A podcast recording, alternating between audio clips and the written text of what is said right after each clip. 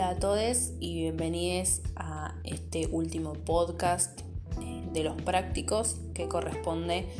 a la segunda parte del tema rosismo de eh, la parte de historiografía de este seminario. En esta oportunidad, eh, la bibliografía para, este encuentro es el capítulo La Confederación 1829-1852 del tomo 3 de la colección de historia argentina de, de Paidós, titulada titulado el tomo de la Revolución de Independencia a la Confederación Rosista de eh, Tulio Alperindongui y publicado en 1972. El capítulo, a su vez, está dividido en dos partes. Una primera parte más breve eh, sobre la economía de la Confederación y una segunda parte sobre eh, historia política. Es un capítulo bastante ameno y sencillo de leer. Como habrán visto, si bien es un capítulo largo, eh, la idea va a ser recuperar algunas cuestiones centrales del recorrido que hace, que hace obviando quizá eh, el recorrido más cronológico de los hechos y focalizando más en eh, los planteos que, hace el Perín, que son bastante interesantes. Em, como les decía, la primera parte del capítulo es la más breve y, ahí Alperín hace un recorrido por la economía de la Confederación en, el periodo, de cada 30 a 40.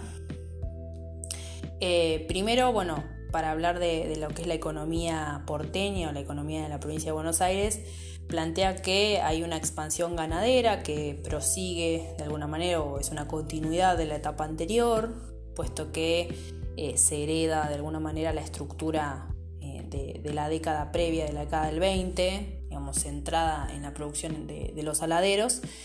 Pero la década del 30 lo que, lo que incorpora es la grasería, digamos, eh, que complementa la exportación de cueros y tasajo con ese cebo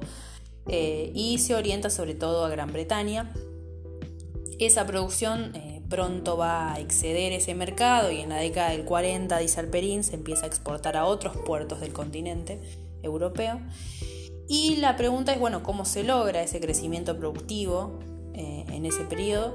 Tiene que ver justamente con el poblamiento de nuevas tierras, sobre todo post 1833, luego digamos de lo que son las campañas al desierto que emprende, que emprende Rosas, eh, acompañado digamos de la privatización de tierras fiscales eh, a partir de lo que es la venta y también de las donaciones. Eh, a mediados de la década del 40, dice Alperín, eh, la, producción de Buenos Aires empieza a competir con la de Río Grande do Sul, que va a tener precios más bajos que Buenos Aires, y la salida, digamos, que va a encontrar la producción porteña, va a ser el reemplazo en los últimos años de la década los años 40, eh, del ganado vacuno por el ganado vino. Eh, una actividad que con el tiempo y, sobre todo en las décadas del 50 y 60 va a tener una mayor expansión eh, y también ayudado un poco por la afluencia de inmigración, ya que es necesaria también más mano de obra para ese tipo de producción. entonces, de alguna manera, los años de estabilidad que va a tener, sobre todo las, las últimas eh, los últimos años del rosismo van a acompañar, digamos, a ese crecimiento y a ese reemplazo eh, paulatino del,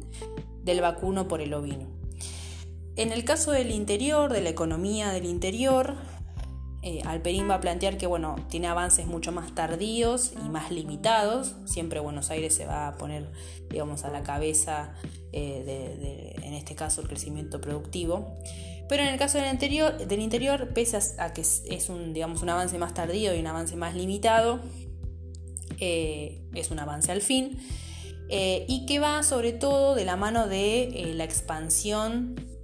productiva en Chile, sobre todo las, las provincias o los, los espacios andinos principalmente, que aunque van a tener una expansión limitada, una expansión productiva o económica limitada, es de alguna manera un eco de esa expansión chilena, sobre todo del ciclo minero de plata y cobre. Eh, el resurgimiento económico entonces del interior va a estar fuertemente vinculado a eh, los productos primarios, sobre todo, y de alguna manera empieza a amenazar con el hecho de hacer de la región sobre todo andina, una dependencia económica de Chile. No solamente porque va a exportar los productos a Chile, la mayor parte de su producción a Chile, eh, sino también porque eh, toda esta región andina, las provincias del norte sobre todo, van a y Cuyo, van a preferir importar de, Chile los productos ultramarinos que necesitan. Entonces de alguna manera Buenos Aires va a empezar a eh, tratar de contrarrestar esa tendencia económica eh, con el peso, digamos, de su hegemonía política. Eh, pero de todas maneras, dice Alperín, termina siendo incapaz de, absorber del todo la producción del interior. En el caso del litoral, lo que plantea Alperín es que, sobre todo las tierras que se ubican en, el río, sobre el río Uruguay, digamos, en el caso de Santa Fe y de Entre Ríos, son las eh, que comienzan, digamos, estas, estas regiones, las que comienzan a gozar de ciertas ventajas derivadas del hecho de que son tierras menos pobladas aún eh, y, con el, y, del hecho también de que cuentan con una vía de salida de su producción económica que escapa al control de Buenos Aires. ¿no? A diferencia de lo que es el margen del río Paraná, eh, donde el crecimiento es más lento y a su vez es más controlado también por Buenos Aires eh, el tráfico comercial. Eh, pero de todas formas, dice el Perín, la expansión litoral en estos primeros momentos, la década del 30-40, está todavía lejos de generar una rivalidad fuerte, digamos, con Buenos Aires. De todas formas, eh, esa nueva prosperidad, sobre todo de, la década del 40, debido eh, en parte, digamos, a, la paz interior eh, de esos últimos años rosistas, amenaza igualmente las bases económicas de esa unidad nacional por esta fragmentación de alguna manera o esta reorientación que tienen algunas regiones del interior sobre todo y algunas partes del litoral también con los países limítrofes. Eh, y con el tiempo comenzaría a surgir esta idea de eh, que era necesario de alguna forma reemplazar el sistema político que se asentaba muy eh, sólidamente en la, hegemonía de Buenos Aires, en la hegemonía porteña, por un sistema político que implicase una unificación política real, digamos, no con esta hegemonía porteña, y que pudiese suprimir estas barreras comerciales interiores y eliminar, digamos, estas ventajas que tenía eh, Buenos Aires, que de alguna manera el rosismo le había eh, seguido eh, reservado para Buenos Aires estas ventajas comerciales. la segunda parte del, del capítulo es, digamos, ahí Alperina hace una, un recorrido por la historia política del periodo de la Confederación, y a su vez lo subdivide en, tres partes o en tres secciones. En primer lugar, el surgimiento de la Confederación propiamente, un segundo apartado que es la crisis y el triunfo de la Confederación Rosista, y por último lo que es eh, el apogeo y la caída del rosismo. Eh, cuando Rosas llega al poder, dice Alperín, en 1829, los cambios políticos de ese año se evidenciaban sobre todo en lo que era la politización de la campaña, eh, donde antes solo se veían, dice Alperín, masas de votantes pasivas, se observaba ahora una masiva movilización popular de 1829 que de alguna forma eh, vendría a ser esa clientela política en términos de Alperín que eh, necesitaba o que había quedado sin patrón después de la muerte de Dorrego y eh, emerge de alguna forma la, figura de Rosas eh, desde la campaña para tomar digamos ese lugar. A partir de 1829 el esfuerzo de Rosas va digamos en pos de restarle a los sectores populares rurales y a los urbanos también cualquier tendencia a la acción espontánea justamente porque el objetivo es eh, la paz, el orden y la estabilidad. Eh, y justamente bueno, la, politización y, la movilización que derivaba de, ella era justamente un elemento de inestabilidad. Eh, justamente por eso dice Alperín que Rosas vio en la movilización popular bien encausada las ventajas sobre sus posibles rivales e incluso sobre sus aliados, lo que le permitiría eh, obtener un predominio eh, sin demasiado conflicto. Y por otro lado también la posibilidad, encauzando esa movilización popular, la posibilidad de disciplinar a la élite política a través de la unanimidad de la plebe que de alguna forma transformaría esa politización eh, popular en un elemento de cohesión y de, estabilidad. Una, una, táctica, digamos, dice Alperín, que va a ser mucho más eficaz en Buenos Aires que en el resto del interior, donde según él, eh, de alguna manera, el Partido Federal nunca va a tener eh, una profundidad o una realidad tan profunda como en el caso de Buenos Aires y no logra por eso bueno, Rosas, perdón, eh, imponer un disciplinamiento sólido eh, capaz de evitar las luchas en el caso del interior. ¿no? Eh, por eso dice que bueno, la, pacificación de, esa, de, la región del interior, las provincias del norte, las provincias centrales, como él las denomina, viene básicamente de la conquista que puede hacer, de la conquista, perdón, que puede hacer Buenos Aires de ese espacio tomando a Buenos Aires como la única provincia capaz de asegurar ese orden. Que eh, esto obviamente no va a tener el mismo resultado en el litoral porque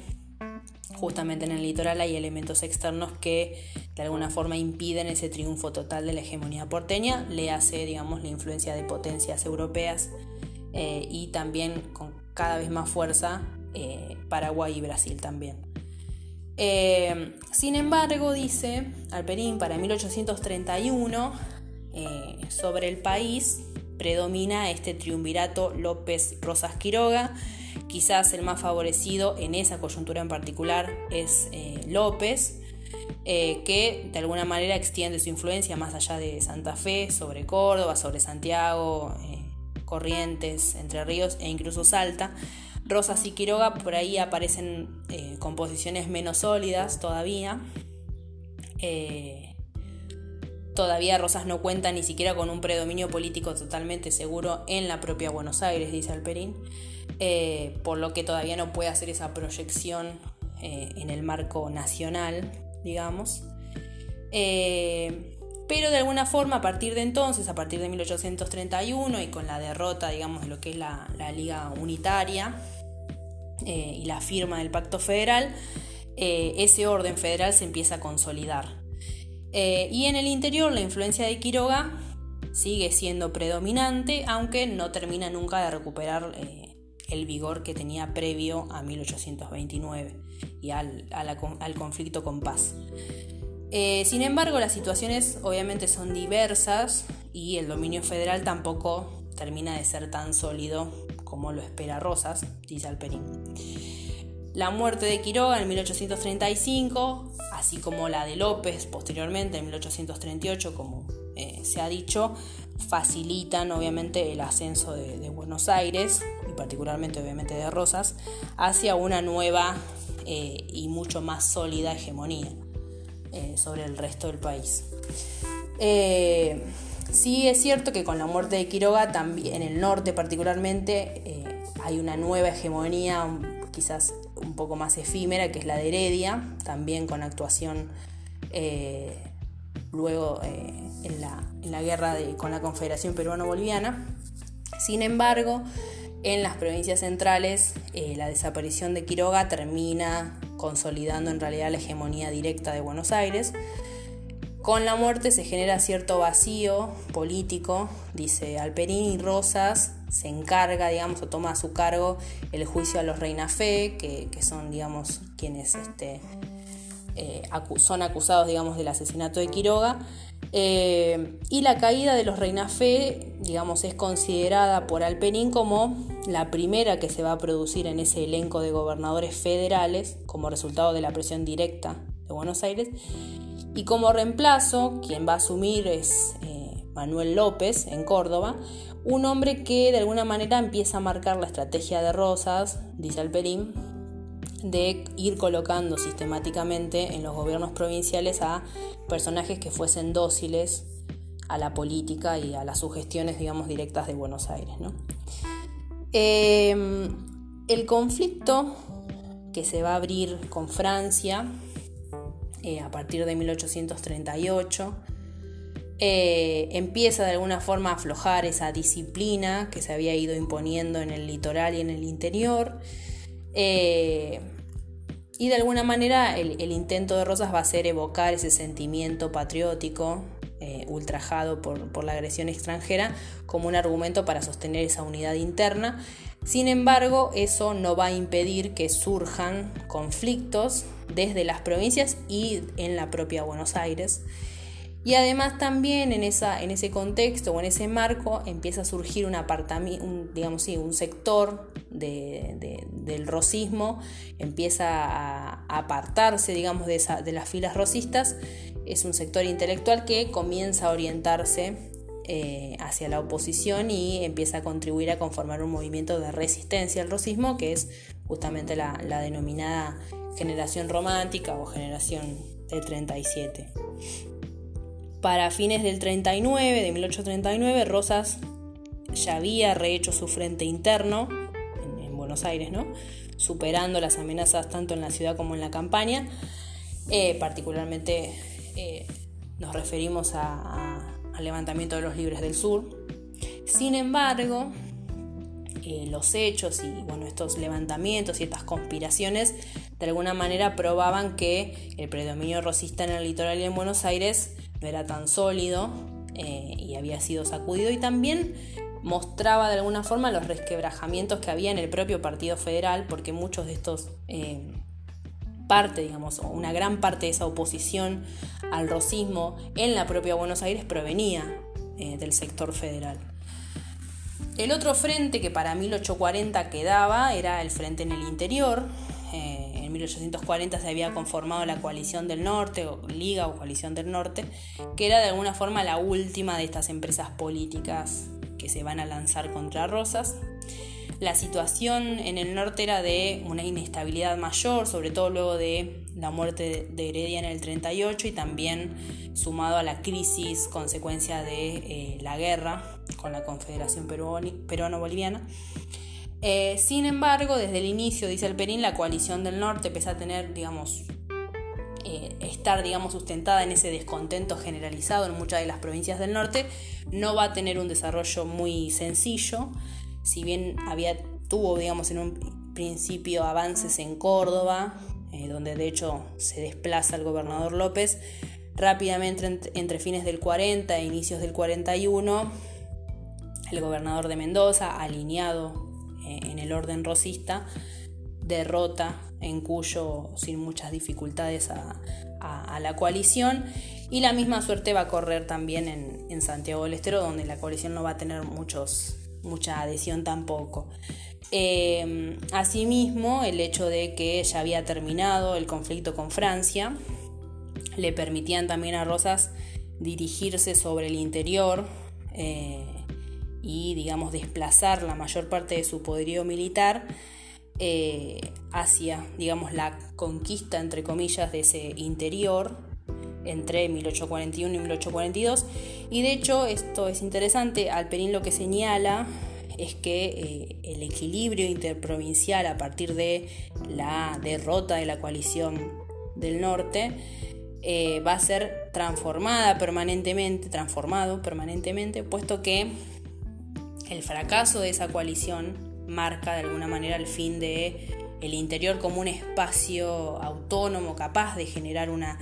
política o un proyecto autónomo con objetivos propios que pudiese, digamos, eh, oponérsele al orden rosista. Al mismo tiempo dice, eh, más que la derrota propiamente, la derrota militar de la coalición, la represión de los opositores y de los eh, adeptos al movimiento, a la coalición, eh, que siguió después del avance de las tropas porteñas sobre el interior, fue lo que marcó más eh, definitivamente a estos espacios que a partir de entonces solo van a empezar a gravitar, digamos, o no van a tener, por lo menos en, los próximos, en los años siguientes, un papel preponderante digo, estos espacios del interior, y de alguna manera el conflicto se va a desplazar ahora sí, hacia finales de, los 40, hacia el litoral. lo que plantea luego Alperín es que a partir de 1843, ya sobre la base de una unanimidad espontánea o ya sea también forzada, vuelve a afirmarse eh, el, orden rosista, sobre todo en Buenos Aires. Eh, y además dice, eh, hay un interés por la opinión extranjera, que sobre todo también se debe a la importancia creciente que van a tener los conflictos internacionales y de esa manera Rosas se muestra o se comienza a mostrar más dispuesto a gastar sumas bastante importantes de, dinero en propaganda y en subvención de periódicos. Eh, y ahí es donde aparece eh, el Archivo Americano y Espíritu de la Prensa del Mundo, que es una publicación periódica eh, que se va a publicar, valga la redundancia, entre 1843 y 1851 y va a presentar el punto de vista rosista eh, y se va a publicar en eh, tanto español como en inglés y francés,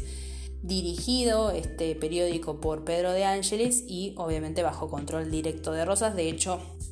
algunos de los documentos que eh, trabajaremos en, el práctico del 17, del jueves 17, los extrajimos justamente de, este periódico.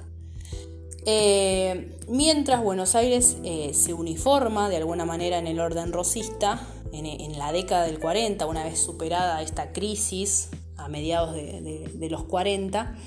y el interior también goza de cierta paz derivada también de, la derrota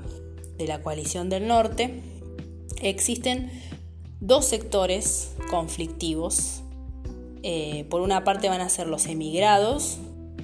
eh, que empiezan a ser más raleados en número, pero no en influencia, que también comienzan a retornar eh, en medio de la situación más crítica que se vive en Montevideo. Y por otra parte el litoral, eh, que va a ser otro foco conflictivo, eh, justamente ante la persistencia de esa crisis oriental en, Uruguay, empieza a ganar un papel más independiente dentro del sistema rosista. Justamente entonces van a ser las tensiones con el litoral, sobre todo por la exigencia de la libre navegación de los ríos, que es un conflicto que viene de larga data, eh, donde se quebraría definitivamente eh, el orden rosista, reuniendo un bloque mucho más homogéneo que las coaliciones que previamente habían intentado oponerse, digamos, a, a Rosas en los años previos. De hecho, Urquiza, como que va a acceder digamos, a la gobernación de, Entre Ríos en 1841, se posicionaba fuertemente en el escenario regional y posicionaba también a Entre Ríos, obviamente, eh, como un nuevo centro militar y potencialmente como un nuevo centro político. Eh, sobre todo también a raíz de la actuación de Urquiza en el conflicto oriental eh, y también en la provincia de Corrientes, luego de la batalla de Vences, que en 1847 logra sacar a, Madariaga del poder de la provincia de Corrientes, que había, digamos, llegado eh, a la gobernación a partir de un movimiento eh, y había colocado a la provincia de Corrientes contra el régimen rosista.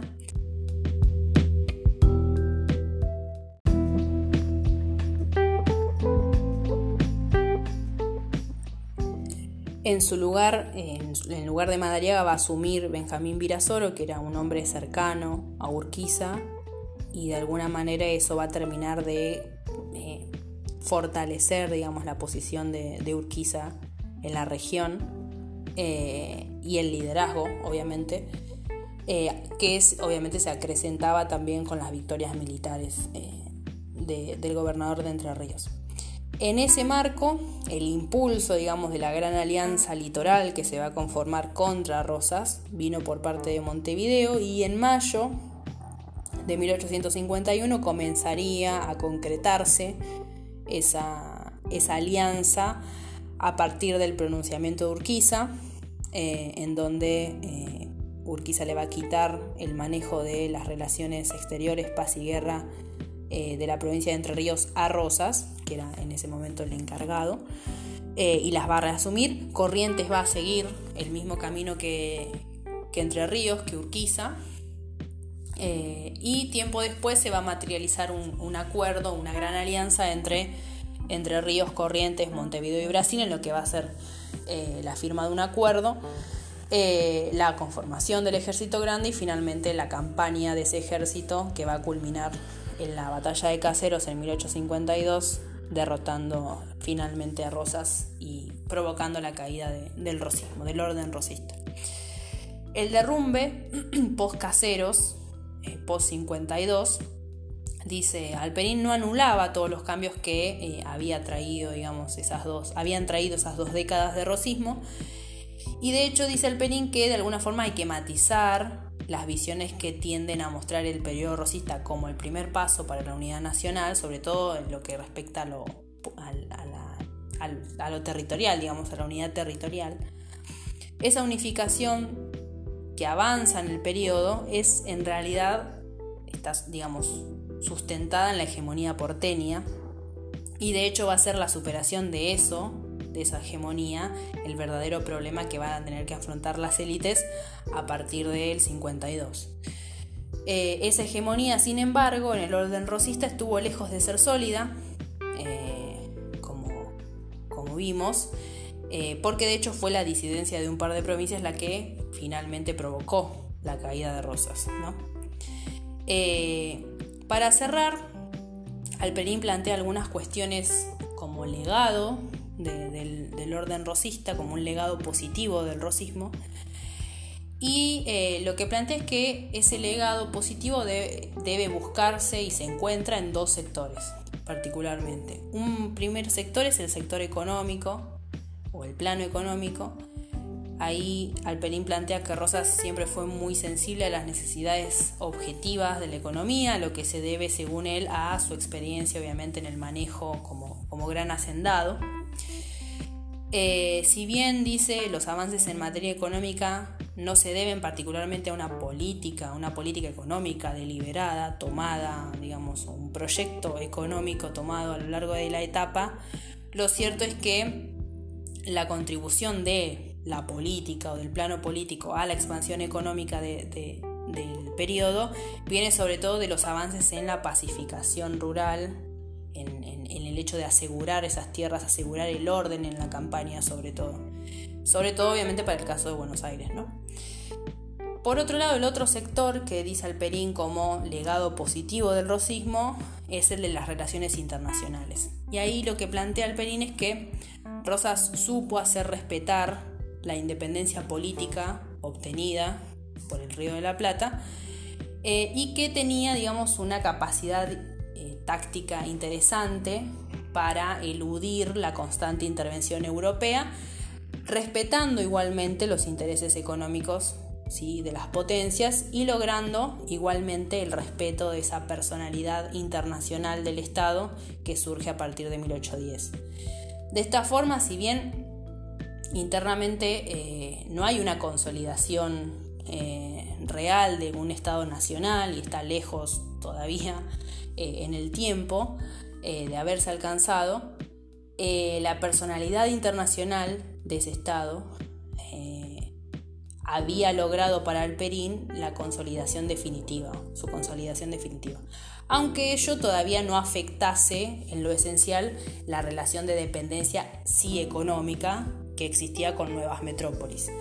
En definitiva, dice Alperín, el rosismo es o fue la tentativa exitosa de conformar un, país capaz de adecuarse al lugar nuevo que le cabía en el orden mundial luego de eh, la revolución de independencia.